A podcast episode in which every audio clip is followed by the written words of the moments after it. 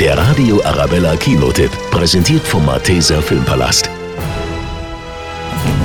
In dem packenden Crime-Drama Once Upon a Time in Hollywood mit Leonardo DiCaprio und Brad Pitt überrascht Oscar-Gewinner Quentin Tarantino mit einem neuen Meisterwerk. Äh, ich bin Rick Dalton. Ist mir eine Freude, Mr. Schwartz. Nenn mich Marvin. Schlag ein. Ist das dein Sohn? Nein, das ist mein Stunt-Double Cliff Booth. 1969 wird das glamouröse Leben in Hollywood von den berüchtigten Manson-Morden überschattet. Der ehemalige Westernstar Rick Dalton und sein Stunt-Double Cliff werden in die schrecklichen Morde verwickelt, während sie mit wenig Erfolg versuchen, in der Traumfabrik Fuß zu fassen. Text. Cut! Sowas von peinlich und das vor der versammelten Mannschaft! Scheiße! Na gut, was ist los, Partner? Es ist offiziell, alter Freund. Ich bin jetzt out.